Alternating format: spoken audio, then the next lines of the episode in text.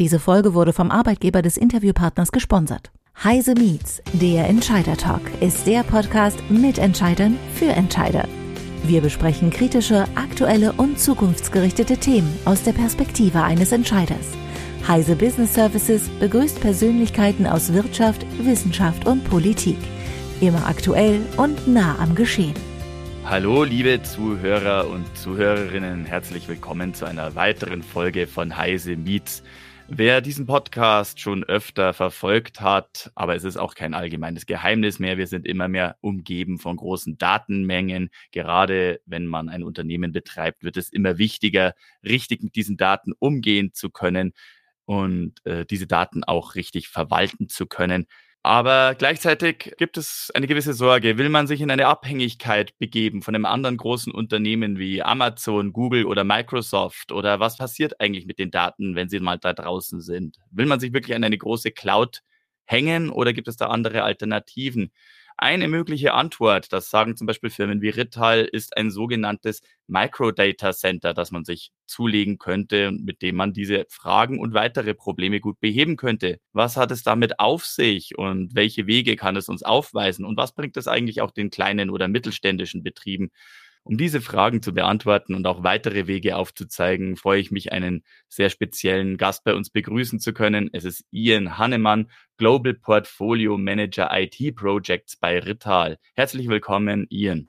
Hallo Sebastian, freut mich heute hier zu sein. Ähm, vielleicht mal zuallererst, äh, damit auch unsere Zuschauer sich ein Bald machen können, vielleicht ein paar Worte zu dir. Wer bist du und was machst du speziell bei Rittal? Genau, also ich bin Ian Hendrik Hannemann. Ich bin studierter Wirtschaftsingenieur und bei Rittal bin ich eben, ja, habe ich die globale strategische Verantwortung für das IT-Lösungsportfolio und bin gleichzeitig tätig eben als Projektleiter für etwaige Konfigurationssysteme, die halt eben diese Lösungen unterstützen sollen. Rittal ist ja in erster Linie sehr vielen Leuten oder wenn sich Leute mit Rittal auseinandergesetzt haben, vielen Leuten bekannt als ein Schaltschrankspezialist oder ein Spezialist für Vernetzungstechnologien. Wie kommt jetzt da das Thema Datencenter oder Microdatencenter ins Spiel? Genau, wie du richtig gesagt hast, sind wir natürlich traditionell Gehäusebauer. Also wir kommen aus der Schaltschrank Branche, das natürlich dann eher im Industriebereich anzusehen ist. Ähm, aber im Endeffekt, natürlich ist ein IT-Rack und ein Schaltschrank unterschiedlich, aber haben irgendwo auch die gleiche Basis. Also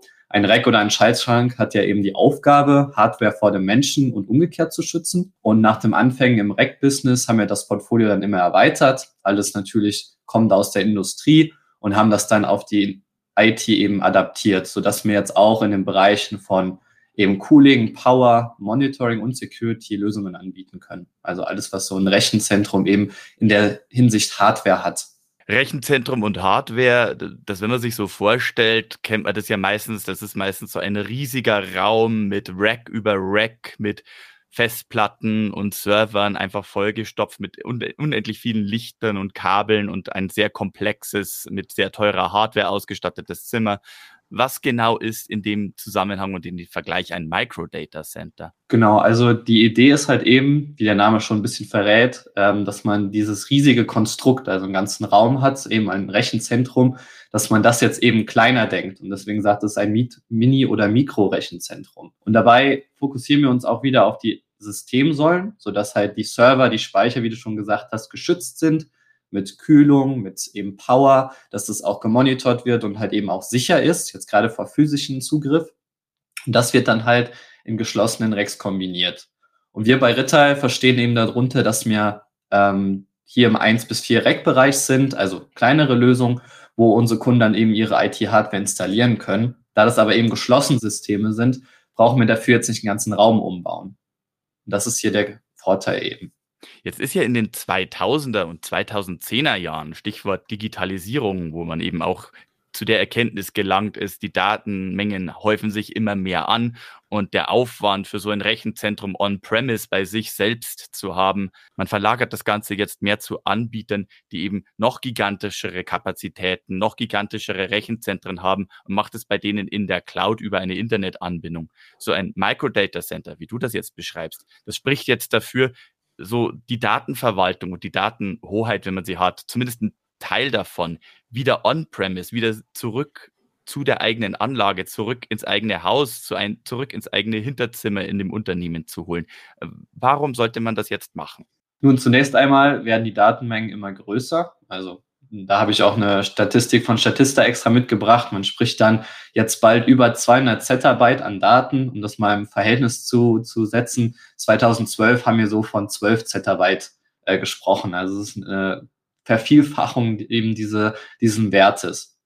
Und da muss man halt eben sagen, wenn man jetzt gerade an diese Auswertung geht in Echtzeit, da werden wir später ja auch noch drauf zu sprechen kommen, ähm, ja, da ist es halt wichtig, dass man halt eben auch Daten on-prem hat und dort schon vorverarbeitet, weil die Cloud halt eben durch diese Latenz, die man halt hat, wie du gesagt hast, das sind Server, die bei großen Anbietern liegen, eben erstmal dorthin übertragen werden müssen. Und dabei geht halt dann eben Zeit verloren oder auch eben die Auswertung kann nicht in Echtzeit vollzogen werden.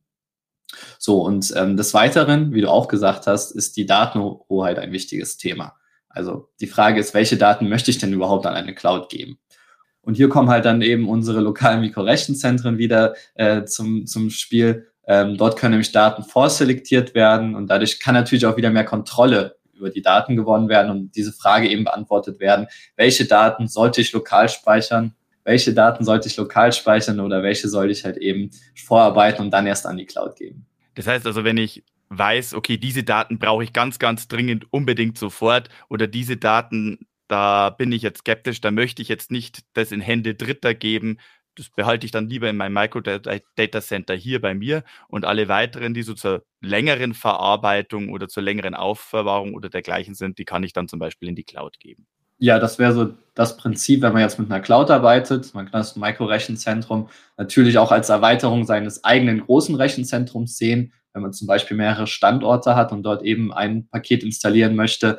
Im Beispiel der Cloud wäre das genau das Thema. Man kann halt eben genau gucken, welche Daten gebe ich an die Cloud, die die Vorteile hat, eben diese unfassbar große äh, Möglichkeit an Speichermöglichkeiten zu haben und auch Auswertungs- Analysen natürlich vollziehen kann, gerade bei den amerikanischen Anbieter, Anbietern. Aber halt eben hat man den Vorteil, dass man hier dann wieder die Kontrolle über die Daten zurückgelangt und gerade sensible Daten äh, im Unternehmensnetzwerk lassen kann, ohne jetzt einen ganzen Raum zu bauen, äh, um dann wieder dort die ganzen Kosten zu haben, was so ein Rechenzentrum dann auch mit sich bringt.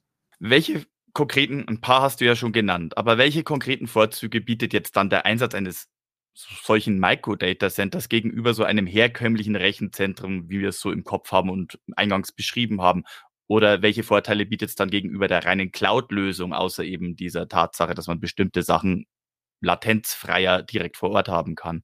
Ja, da würde ich vor allem sagen, dass man halt eben eine schnelle Verfügbarkeit und einen schnellen Aufbau, weil das halt eben alles standardisierte Serienprodukte sind, im Gegensatz zu einem Rechenzentrum, wo man natürlich immer sehr guckt, okay, wie viel Platz habe ich, was soll denn jetzt nun alles dahin? Natürlich können unsere Systeme auch immer noch konfiguriert werden, aber einfach der Planungsaufwand ist viel geringer, weswegen eine Implementation auch einfacher ist.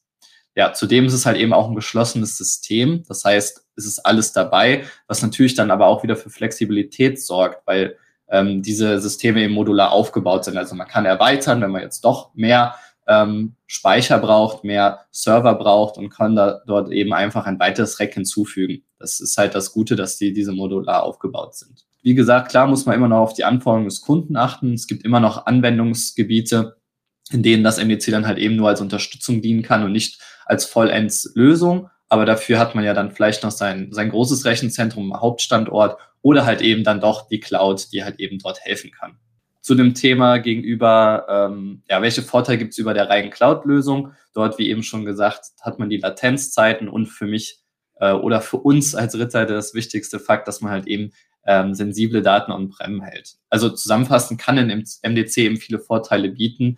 Dabei kann es als Standalone-Lösung eingesetzt werden oder halt immer als Erweiterung gesehen werden für Cloud oder große Rechenzentren. Ich habe hier eine Studie gesehen ähm, von IDC Germany äh, zum Thema IT und Nachhaltigkeit in Deutschland 2022. Und da steht es schon aufgeschlüsselt, dass es aktuell in Deutschland rund 3000 Rechenzentren gibt, ab einer Größe von mehr als 40 Kilowattstunden IT-Anschlussleistung.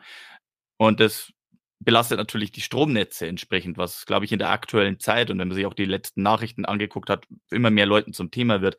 Die Studie kommt zu dem Schluss, dass etwa drei Prozent des deutschen Stromverbrauchs für Rechenzentren aufgewendet wird. Das ist auch eine massive Menge. Und wie du schon sagst, wenn die Datenmengen zunehmen und der Bedarf an solchen Rechenleistungen entsprechend wächst, dann werden das künftig wahrscheinlich noch mehr sein. Ich meine, die Digitalisierung, die schreitet voran, die lässt sich nicht aufhalten. Ist da so ein Microdata Center mehr so Wasser auf den Mühlen? Also treibt es das noch weiter voran oder gibt es dann einen Ausweg?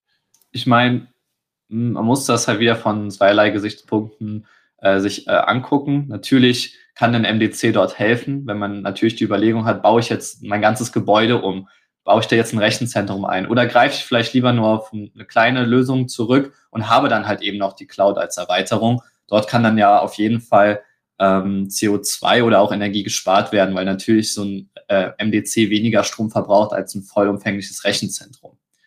Natürlich gilt es generell für Rechenzentrumsbauer, die Kühlung zu optimieren und die produzierte Abwärme von Servern anderweitig zu nutzen. Dort ähm, sind wir auch gerade dabei zu forschen, wie man das am besten macht. Äh, dabei gilt es vor allem, die Abwärme halt direkt zu benutzen, also um Gebäude damit zu wärmen oder die USV noch als Speicher für produzierte Energie von zum Beispiel Windrädern zu nutzen. Das nennt man dann Smart Grids. Aktuell, wenn man sich das, die Hersteller anguckt oder auch bei uns, setzen wir auf sogenannte Hybrid-Kühlsysteme, auch bei den Microdata-Centern. Und da ist halt eben die Idee, dass wir durch verbaute Heatpipes, wie bei einem Laptop zum Beispiel, die Energie auch passiv, also die Abwärme passiv an die Umwelt abgeben können und zudem halt eben Inverter geregelte Lüfter und Kompressoren einsetzen, dass halt eben nur das gekühlt wird, was wirklich anfällt es kommt ja darauf an, wie gerade auf die Server zugegriffen wird. Und so hat man halt eben verschiedene Auslastungen und verschiedene Energie, die verbraucht wird. Und eben durch solche passive Kühlung, wie wir das vermehrt bei den Microdata Centern einsetzen, ist gerade jetzt in den Wintermonaten, wo es kälter draußen ist, da muss äh, in Wirklichkeit gar keine Kühlung eingesetzt werden, weil es eben halt passiv abgeführt werden kann. Und so kann man halt wieder Energie sparen und halt eben auch trotz der steigenden Leistung äh, einen möglichen Nutzen rausziehen und halt den Umfle Umwelteinfluss verringern. Ich kenne das so ein bisschen aus meiner eigenen IT-Vergangenheit. Da haben wir auch immer öfter gewitzelt mit den Serverräumen, dass wir, dass wir die als in den kalten Monaten auch als Heizung nutzen könnten. So gemütlich warm war es dann auch immer. Ja. Ähm, Stichwort Sicherheit, das ist auch etwas, das äh, Leute meistens sehr interessiert, gerade in der aktuellen Zeit. Ein Server ist erstmal ein Server, ist egal, wo er steht, ist egal, in welcher Kapazität oder Größe. Äh, Schutz vor Cyberangriffe oder auch ganz speziell, wenn eine Ransomware-Attacke gekommen ist. Also wir reden hier jetzt nicht einfach nur so von dem Datenklau. Wir reden ja auch von der Gefahr des Verschlüsseln der Daten. Ich glaube, das ist eine Gefahr, der deutsche Unternehmen vor allem im kleinen und mittelständischen Bereich zunehmend ausgesetzt sind. Und das Problem ist ja, wenn so ein Server verschlüsselt ist und die Polizei es ermitteln anfängt oder wenn man schnell wieder den Betrieb aufnehmen will, dann ist ja erstmal die Hardware auch nicht mehr verfügbar. Man liegt erstmal lahm und kann die Hardware nicht verwenden. Wenn die Server kompromittiert sind, wenn man vom Cyberattacke getroffen wird, wenn neue Hardware benötigt wird. Bietet da ein Microdata Center auch Vorteile? Zunächst einmal bietet ein Microdata Center vor allem äh, Schutz vor ungewollten physischen Zugriff oder vor Umwelteinwirkungen. Dort haben wir im Portfolio dann auch zum Beispiel unser Microdata Center Safe, der dann auch 30 Minuten im Feuer äh, überleben kann, ohne dass die IT-Hardware eben beschädigt wird. Ähm, natürlich können die Lösungen auch beim Wiederaufbau einer IT-Infrastruktur unterstützen. Da kommt wieder das Thema, dass diese eben schnell äh, skalierbar, modular aufgebaut werden können und die Lieferzeiten halt deutlich geringer sind, weil man halt eben nicht ein ganzes Rechenzentrum planen muss. Ja, ich denke mal, das ist in solchen Situationen das Wichtigste, dass man halt eben wieder den Betrieb aufnehmen kann. Ähm, sonst vom erhöhten Schutz kann man natürlich nur indirekt sprechen. Vielleicht ist man weniger betroffen von Datenlecks oder Attacken auf Cloud-Betreiber, ähm, was natürlich auch zu Datenklau oder Performance-Verlusten, Einschränkungen führen kann. Aber muss auch ganz klar sagen, dass der Einsatz eines MDCs nicht automatisch zu mehr Cybersecurity führt, weil das dann, glaube ich, auch eher äh, im Softwarebereich zu sehen ist und wir halt eben diese, diese OT-Hülle bauen. Also wie schützen wir ähm, natürlich dann ähm, den Server vor Umwelteinwirkungen vor allem. Ja, aber ich habe neulich in einem recht interessanten Webcast gehört, da hat ein, äh, also der IT-Sicherheitschef eines Unternehmens gesagt, also die waren von einem Ransomware-Angriff betroffen, alle Server lagen still, der Shop war nicht verfügbar und dergleichen. Und eine der größten Herausforderungen war, die Server wieder ersetzt zu bekommen schnell. Also die, die betroffenen Server, die wurden von der Polizei beschlagnahmt, war eine Untersuchung da, konnten nicht fit gemacht werden und die Wartezeit auf die neue Hardware, die war ein ganz, ganz großes Problem, um wieder in den Betrieb aufnehmen zu können. Genau, da, dort könnte es natürlich dann doch einen großen Vorteil geben. Man könnte natürlich dann vorübergehend diese, diese vier Racks oder man kann das ja auch hochskalieren. Dann baut man eben sechs, sieben Racks äh, in einer geschlossenen Einheit auf. Also man müsste halt nicht ähm, einen ganzen neuen Raum bauen, sondern dort, wo halt eben Platz ist, könnte man dann die Racks installieren ähm, und dann vorübergehend dort dann wieder zum Beispiel den Shop ans Laufen bringen. Ähm, und das ist halt eben mit einer verkürzten Lieferzeit, ohne jetzt den ganzen Raum neu zu planen. Kommt das dann direkt von euch? Äh, muss da das Unternehmen selber noch Hand anlegen oder wie läuft das, liefert das in so einem Fall ab? Kannst du da mehr dazu sagen? Also genau, also alles, was eben diese OT-Hardware ist, kommt von uns. Das ist das Rack, das ist die Kühlung, das ist Power. Da arbeiten wir halt eben auch mit Partnern zusammen, so dass es auch eine USV dabei gibt. Ähm, genauso wie halt eben die Stromverteilung, die kommt auch von uns. Ähm, genauso wie das Monitoring und die Security auch. Also unter Security verstehen wir jetzt vor allem Zugriffssicherheit und auch Feuerschutz. Ähm, jetzt gerade bei geschlossenen Systemen wichtig, weil im geschlossenen Rack, dann hat man ja eben keine Raumlöschanlage zum Beispiel und kann das eben dann auf das Rack ähm, runterbrechen. Ähm, zum Thema IT-Hardware, also die Server an sich, da sind natürlich wieder die anderen Hersteller, also Dell, die amerikanischen, die halt eben die Server herstellen. Dort haben wir jetzt keinen direkten Einfluss drauf. Aber alles, wo dann der Server halt eben reinkommt, das kommt direkt von uns, ja. Für wen ist jetzt so als Betreiber, als Unternehmen, als Firmengründer, als Entscheider dieser Einsatz so lohnenswert? Ist das jetzt mehr so was für, ich habe hier eine große automatisierte Fabrikanlage, wo ich das direkt zum Steuern meiner Anlagen benötigen kann? Oder ist das halt eher doch für den kleinen und also welchen Sinn macht das für einen kleinen oder mittelständischen Unternehmer, das einzusenden? Was hat jetzt zum Beispiel so ein Retailer oder ein Dienstleister oder ein Zulieferer davon, ein Microdata Center einzusetzen? Also generell würde ich sagen, lohnt sich der Einsatz eines MDCs für viele Branchen und auch für viele Unternehmen, da die Anwelt Anwendung so vielfältig ist. Also wie du gesagt hast, könnte man jetzt sagen, okay, ich möchte meine Produktion digitalisieren und direkt halt im Shopfloor eine Lösung haben. Dort könnte ein MDC zum Einsatz kommen. Aber um auf dein Beispiel zurückzukommen, für den Retailer, also zum Beispiel eine Supermarktkette, könnte jetzt jegliche Märkte mit so einem MDC ausstatten und dann eben auch digitale Kassensysteme implementieren. Und so hat man das halt dann in jedem Supermarkt stehen, hat da direkt die Datenverarbeitung, ohne dass eine weitere Kommunikation mit der Außenwelt, sage ich mal, notwendig ist. Ähm, sowas haben wir zum Beispiel auch schon für Lidl in Finnland gemacht. Dort wurden über 100 Geschäfte eben mit so MDCs ausgestattet. Aber natürlich kann es wiederum auch für einen Zulieferer, für einen Dienstleister ähm, für einen Dienstleister wichtig sein, da ein MDC natürlich schon als vollwertiges Rechenzentrum fungieren kann. Wie eben erwähnt, sind dort alle Systemsäulen abgedeckt. Wir haben Rex, wir haben die Kühlung, wir haben die Stromverteilung und, und, und. Und am Ende kommt es ganz klar auf den Anwendungsfall an. Wir hatten auch etwas früher in unserem Gespräch auch nochmal die Stichworte Datenhoheit oder Datenkompetenz. Ich meine, immer wenn im Kontext, immer wenn der Begriff Digitalisierung fällt, sind diese zwei Sachen immer von extrem massiver Bedeutung. Und da kommt dann auch immer die Frage auf, beziehungsweise man hört dann auch aus so manchen Unternehmen, ja, wir, wir würden ja gern mehr digitalisieren, wir würden ja gern machen, aber wir haben die Techniker nicht, wir haben das IT-Know-how nicht oder dergleichen, wir können das nicht, also technisch drauf.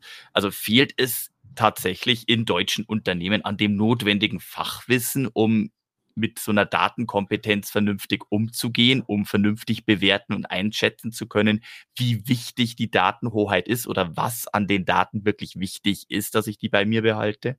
Also ich denke, dass Datenhoheit und auch Datenkompetenz eine der wichtigsten Themen für Unternehmen sein sollte. Also viele Experten behaupten ja immer, dass Daten das Gold des 21. Jahrhunderts sind und dem kann ich da auch nur zustimmen. Gerade viele amerikanische Konzerne verdienen viel Geld durch Verkauf von Daten ich denke, es ist wichtig, dort halt eben die Datenhoheit zu wahren. deshalb gerade bei eben sensiblen Daten einen Teil dieser Daten zurück äh, ins eigene Netzwerk zu holen und dort halt eben auch die komplette Hoheit drüber zu haben. Darüber hinaus ist halt eben so wichtig, wie du gesagt hast, mit den Daten richtig und gewinnbringend umzugehen. Und zum Thema, ob deutsche Unternehmen hier Fachwissen fehlt, kann man sagen, also ich habe mir auch eine Studie dafür angeguckt von YouGov, dass sich gerade mal 37 Prozent der IT-Abteilung in Deutschland zutrauen, gewinnbringender Ableitung aus den Daten zu generieren. So, und ich denke, dort gibt es großes Potenzial, wo Deutschland aber auch durchaus in der Lage ist, das Fachwissen zu erlangen. Kann sowas auch technisch kompensiert werden oder braucht es da einfach die Ausbildung, das Know-how? Braucht es da die Leute, die sich darum kümmern? Ich denke, dass hier vor allem mehr in die Bildung investiert werden müsste. Äh, erfreulich natürlich ist zu sehen, dass immer mehr Hochschulen und Universitäten Studiengänge in diese Fachrichtung anbieten. Ähm, natürlich können halt hier auch wieder technische Lösungen unterstützen. Also wichtig ist zum Beispiel erstmal die Daten dann halt eben äh, zu sammeln und eben auch möglichst vorzubereiten. Das kann natürlich einmal durch die, die Software realisiert werden, aber halt eben auch durch Hardware. Problem ist meist, dass Daten auch einfach abteilungsintern bleiben oder halt eben äh, Standort intern. Und wenn man dort halt wieder an die MDCs denkt, man installiert dort die MDCs, sammelt dort vielleicht die Daten von einem Standort, ähm, gibt sie dann äh, an einem an ein großes Rechenzentrum von sich selbst, um die auszuwerten, oder greift dann doch auf Cloud-Lösungen zurück bei eben halt nicht sensiblen Daten. Ähm, so hat man halt dort einfach eine größere Flexibilität, wo halt die MDCs auch wieder Abhilfe schaffen können. Und ähm, ja, eben auch genannt, bei den Supermarktketten kann dies natürlich dann auch einfacher vorgenommen werden, weil halt die Daten vor Ort verfügbar sind und diese dann ausgewertet werden können. Also grundsätzlich müsste man sowieso schon sagen, als Entscheider, als ein Unternehmer in meiner speziellen Branche, in meiner speziellen Nische, muss ich ja wissen, was für mich, für mein Geschäft und für mein Unternehmen Wissen ist. Ne? Also müsste da ja sowieso bereits die größte Kompetenz liegen, urteilen zu können, eben welche Daten sind diejenigen, die ich wirklich für meine Ziele brauche. Ne, genau, das, das ist natürlich das Thema. Das meinte ich ja auch, dass man immer dort äh, auf den Anwendungsfall gucken muss. Aber ich denke halt auch, dass durch diese Datenkompetenz, die dann auch gewonnen werden kann und auch die Datenhoheit durch dieses vermehrt verfügbar machen, durch Datenanalysen im eigenen Unternehmen, durch die Speicherung halt dann eben auch sensibler Daten, dass man vielleicht auch Parameter findet, die man vorher gar nicht gedacht hätte, die wichtig für das Unternehmen sind. Also ich denke, dort gibt es noch, noch viel zu entdecken und auch viel zu erreichen. Also wir haben jetzt auch viel über Vorzüge gesprochen. Wir haben auch so von verschiedenen Bereichen, was da so an Konsequenzen und möglichen Nachteilen zusammenstecken könnte, äh, auch mal so angerissen. Jetzt, wenn ich jetzt als Unternehmer, kleines, kleines mittelständisches, also egal in welcher Branche, branchenunabhängig, wenn ich jetzt als Unternehmer ähm, vor der Entscheidung stehe, ich muss mir zusätzliche Hardware anschaffen oder ich brauche unbedingt eine Edge-to-Cloud-Anbindung oder ich muss unbedingt jetzt hier von mehr Daten Aufbereitung profitieren. Ich muss da was unternehmen. Ähm, wenn ich vor der Entscheidung stehe, brauche ich jetzt ein Rechenzentrum oder einen Rechenzentrumspartner, brauche ich eine Cloud-Anbindung oder hilft mir wirklich ein Microdata Center im Unternehmen vor Ort direkt weiter? Welche Fragen sollte man sich vor so einer Entscheidung grundsätzlich stellen? Welche Fragen helfen mir da, eine Entscheidung zu finden? Hm, also meiner Meinung nach schließen sich die Konzepte erstmal grundsätzlich nicht aus. Also man kann, wie eben schon in den Beispielen erwähnt, gut die Stärken der einzelnen Datenspeicherungs- und auch Auswertungsmöglichkeiten nutzen. Wenn man jetzt zu den Fragen geht, dann müsste man sich natürlich stellen, habe ich sensible Daten, die auf jeden Fall in meinem Netzwerk bleiben sollen? Und da werden, denke ich, die meisten Unternehmen Ja sagen. Und dort könnte sich dann schon wieder ein MDC lohnen. Habe ich mehrere Standorte, die ich mit niedriger Latenz eben ausstatten möchte? Ähm, will ich meine Produktion digitalisieren? Dann auch in Sachen Zukunft. Ja, wenn man äh, dort an ein Rechenzentrum denkt, man baut einen Raum und der Raum hat irgendwo seine Grenzen. Und dann kann ich natürlich wieder überlegen, äh, möchte ich das mit einem MDC erweitern? Möchte ich das mit einer Cloud erweitern? Also dort sind viele Fragen, die man sich stellen muss. Am Ende denke ich, dass es im Moment ähm, die beste Möglichkeit ist oder die beste Implementierungsweise, wenn man die verschiedenen Konzepte halt eben miteinander kombiniert, um halt für sich selbst das Bestmögliche zu erreichen. Also quasi irgendeine Kombination das Microdata Center und dann einen zuverlässigen Rechenzentrum-Partner oder möglicherweise ein eigenes Rechenzentrum oder ein Microdata Center mit einer zusätzlichen Cloud-Lösung kombiniert. Genau, das, das wäre unser Ansatz, den man empfehlen würde. Natürlich macht auch in manchen Fällen das klassische Rechenzentrum Sinn oder auch nur die Cloud. Aber gerade durch diese erhöhten Datenmengen, gerade dadurch, dass Latenz immer wichtiger wird, könnte so ein Microdata Center wirklich die, die Vorteile dort bieten, eben diese, diese Nachteile, die Cloud oder auch ein traditionelles Rechenzentrum eben hat, zu egalisieren und halt eben aus dem Vollen zu schöpfen. Ähm, wir nähern uns langsam dem Schluss und ich möchte das Ganze auch nochmal so schön den Kreis zum Schließen bringen. Wir haben es jetzt eingangs drüber geredet, dass anfänglich mit eben auch wegen dem steigenden Datenbedarf die Tendenz war, das immer mehr vom, äh, von On-Premise wegzuverlegen und ins Internet zu gehen, an die Cloud zu gehen, ins externe Rechenzentrum zu gehen, dass jetzt die Tendenz also wieder oder die Empfehlung wieder im Raum steht, zumindest teilweise die Hoheit wieder zurückzuholen. Aber diese ganze Dynamik hier, On-Premise und Cloud, Cloud-Edge-Lösungen, wie man heute auch gerne sagt, die bleibt ja vorhanden. Was bedeutet das für die Zukunft? Was ist die Zukunft für das unternehmerische Datencenter? Wie abhängig werden Unternehmen von dieser Dynamik sein, auch in den kommenden Jahren? Also ich denke, gerade da immer mehr Prozesse digitalisiert werden, werden wir mehr zu so Cloud-Edge-Lösungen gehen, um halt von den Cloud-Lösungen dort vor allem im, im Speicher äh, zu profitieren oder auch von Analyse-Tools, die natürlich die Firmen anbieten und halt wieder bei den Edge-Lösungen, um halt die Latenz zu senken, um die Datenhoheit zurückzugewinnen um halt auch selber gut mit den sensiblen Daten umzugehen. Und ich denke, nach Cloud Edge spricht man ja auch oft von Fog Computing. Ähm, Im Endeffekt ein ähnlicher Ansatz wie das Edge Computing, wo halt auch viele kleine Datenspeicher eingesetzt werden. Äh, ich denke, dort wird die Reise hingehen, dass, dass man natürlich auf die Möglichkeiten, die eine Cloud bietet, zurückgreift, aber sich auf jeden Fall dort auf ähm, gerade für die Latenz wichtigen Prozesse, für die Prozesse mit sensiblen Daten sich die Hoheit zurückholt und dort halt eben diese Analysen auch mit den äh, Microdata Centern macht. Aber auf jeden Fall zeitkritisch, latent, muss sofort bereitstehen. Das ist jetzt das, was äh, jetzt und dann auch in der Zukunft das ist, was so hier den Ton angeben wird bei der ganzen Datenverarbeitung. Genau. Und natürlich ähm, Digitalisierung von zum Beispiel Verwaltungen, von, von Schulen, dass man dort natürlich auch kein riesiges Rechenzentrum äh, einbauen möchte oder auch alles an die Cloud geben möchte. Ich erinnere an die Diskussion in der Corona-Zeit, wo es darum ging, Microsoft Office zu benutzen und dass man das eben bei dem Bildungssektor nicht, nicht möchte. Und dort kann halt eben auch wieder eine On-Prem-Edge-Lösung, ein kleines Microdata Center, die notwendige Rechenkapazität eben zur Verfügung stellen. Und dort kommt man dann gar nicht in diese Diskussion und hat die Daten sicher vor Ort also ein Mini-Rechenzentrum in der Schule selber, um quasi die, den digitalen Unterricht schneller, besser, effizienter bewältigen zu können und gleichzeitig nicht Gefahr zu laufen, dass diese ganzen sensiblen Schülerdaten irgendwie nach draußen kommen. Genau. Und das kann man halt eben dann gerade für solche Branchen, für solche Anwendungsfälle, ob es eine Schule ist, ob es eben der kleine Zweitstandort ist oder ein Vertriebsstandort, eine Supermarktkette, die mehrere Standorte hat. Also gerade wenn wir mehrere äh, kleine Parteien haben, die jetzt kein riesiges Rechenzentrum brauchen, die aber trotzdem natürlich latenzfrei möglichst von der Digitalisierung profitieren wollen. Dort sind Microdata Center auf jeden Fall ähm, spielen ja komplett ihre Stärken aus. Das klingt ja dann wirklich so, dass vor allem die Kleinen dann da ganz großes Potenzial oder ganz große Chancen damit hätten. Ja, okay, das ist sehr schön. Das äh, hätte ich jetzt aus der Richtung auch nicht kommen sehen. Danke für die Info. Dann auf jeden Fall vielen lieben Dank, Ian. Das war äh, sehr erhellend, äh, ein sehr interessantes Gespräch. Äh, ich hoffe auch, liebe Zuhörer und Zuhörerinnen, Sie konnten sich jetzt auch von der Situation ein schönes Bild machen. Und ich hoffe, dass wir dieses Thema auch in Zukunft weiter verfolgen können, denn da wird technisch mit Sicherheit, Sie haben es ja mitbekommen und Sie werden es sicher auch wissen, ja, das mit der Datenmenge, mit der Digitalisierung treibt weiter rum, wird nicht Halt machen, wird nicht umkehren und da werden mit Sicherheit noch weitere spannende und wahrscheinlich auch überraschende Entwicklungen auf uns zukommen. Vielen lieben Dank, Ian, vielen lieben Dank für deine spannenden und interessanten Ausführungen. Äh, ich hoffe, es hat dir auch entsprechend gefallen.